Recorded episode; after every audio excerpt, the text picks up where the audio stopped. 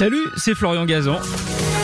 Sur RTL, dans l'émission Ça va faire des histoires, on vous raconte des anecdotes incroyables, farfelues et parfois absurdes. Tout ça dans la bonne humeur et raconté par les meilleurs. D'ailleurs, je leur laisse le micro. RTL, Ça va faire des histoires. de Vinci et la et tête d'affiche, la tête d'affiche de cette troisième histoire qui clôture la première manche. Mais parce que lorsqu'on évoque Léonard de Vinci, évidemment, on pense à la Joconde et donc au Louvre. On pense aussi au Clos Lucé, à Amboise, où il a vécu les trois dernières années de sa vie. Gonzague Saint-Brice racontait merveilleusement l'arrivée de Léonard en 1516, avec ses trois plus célèbres chefs-d'œuvre sur le dos de son mulet, la Joconde, la Sainte-Anne, le Saint-Jean-Baptiste, alors qu'il traversait les Alpes en arrivant par Saint-Gervais.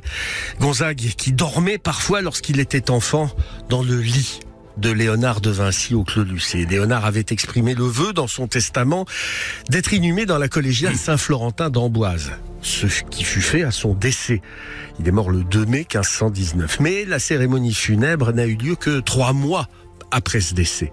Pour être bien sûr que... Non, surtout pour que le roi puisse revenir à Amboise. Pendant la Révolution, l'église a été saccagée, démolie en 1807. La dalle funéraire a disparu.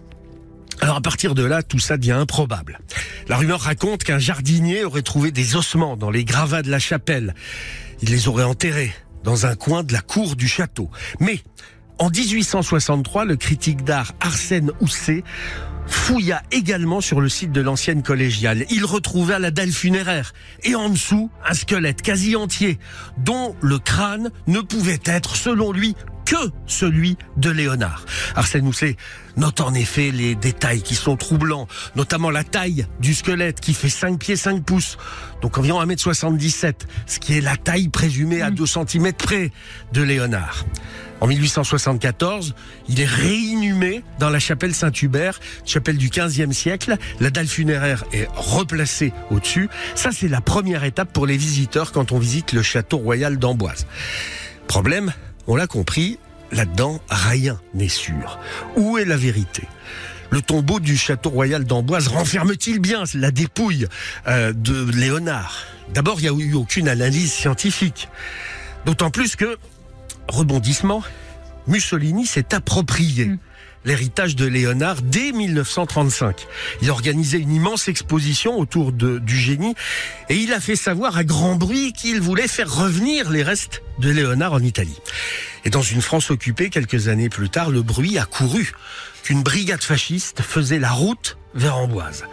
Et là, on en revient à Gonzague Saint-Brice. Il m'a raconté plusieurs fois qu'en apprenant cela, son grand-père propriétaire du Clos Lucé et quelque part héritier moral de Léonard de Vinci, en apprenant que les fascistes arrivaient, il serait allé récupérer la dépouille de Léonard dans la chapelle Saint-Hubert pour la planquer dans le parc du château, quelque part. Mais personne ne sait où et il a emporté dans la tombe ce secret. La même histoire circule également, mais ce serait le comte de Paris qui aurait caché la dépouille de Léonard. Donc du coup, on ne sait pas trop. Peut-être qu'il est dans le parc, dans la cour, dans la chapelle. Cette histoire sur Léonard de Vinci, c'est un peu euh, le Da Vinci Code 2, doublé de Mais où est passée la septième compagnie? C'est exact. Le fil vert sur le bouton vert, le fil rouge. Et si je retrouve le con qui a fait sauter le pont, Merci d'avoir écouté cette histoire. Retrouvez tous les épisodes sur l'application RTL et sur toutes les plateformes partenaires. N'hésitez pas à nous mettre plein d'étoiles et à vous abonner. À très vite.